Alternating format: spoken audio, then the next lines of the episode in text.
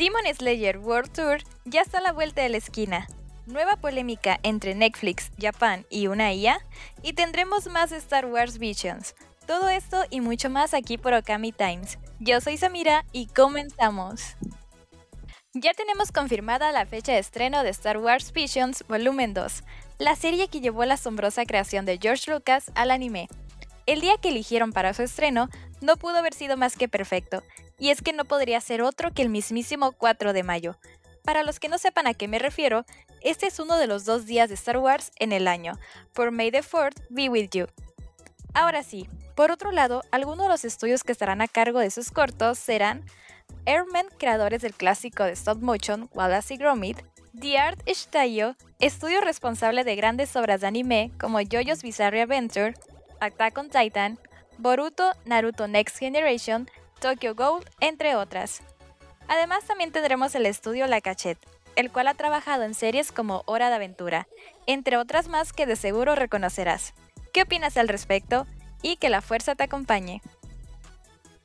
Dog Envoy, el anime generado por una inteligencia artificial y que está dando mucho de qué hablar.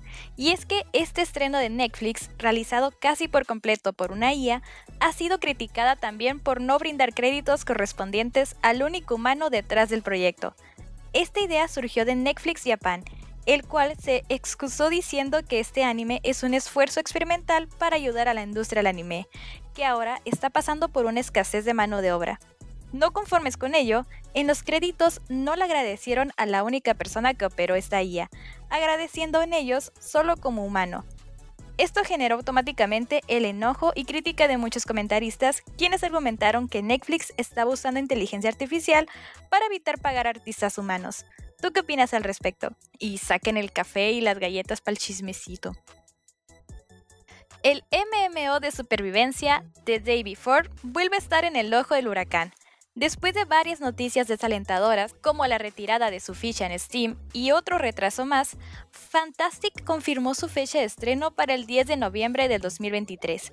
Esto con una gameplay de 10 minutos que no terminó de convencer a muchos, debido a que en casi los 10 minutos la gameplay se centra en ir de un lugar a otro por una ciudad abandonada, encontrando artículos y los pocos zombies que llegan a salir corriendo mueren con un par de tiros. Como resultado de esto, muchos usuarios aseguran que no ha sido la mejor carta de presentación por la cual los aficionados esperaron pacientemente hasta su fecha de lanzamiento. Ahora sí, ya podemos deleitarnos con el nuevo opening de la tercera temporada de Kimetsu no Yaiba, el cual se titula Kizuna no Kiseki. A cargo de la banda de J-pop Men With a Mission y la cantante Milet, a quienes de seguro reconocerás por Vinland Saga y Osama Rankin, Recordemos que su fecha de estreno está programada para el mes de abril de este mismo año. Sailor Moon Cosmos ya en la recta final.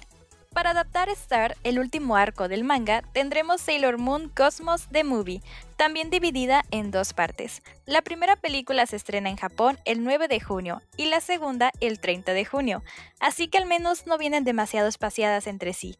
Además de esto, el portal también se actualizó con una nueva imagen promocional.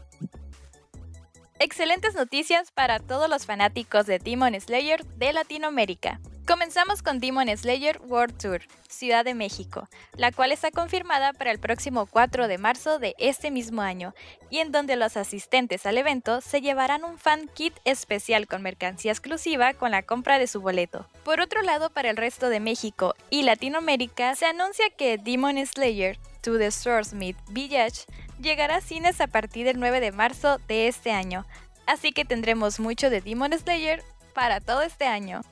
Y esto ha sido todo por Okami Times. No se olviden de seguirnos en todas nuestras redes sociales como Kamisama TV. Y como siempre, los invito a seguir y escuchar nuestros programas hermanos como Doblaje Manía, Take Up y Estación Okami. Yo fui Samira y recuerda, camarón que se duerme no alcanza la preventa. Hasta la próxima. La full de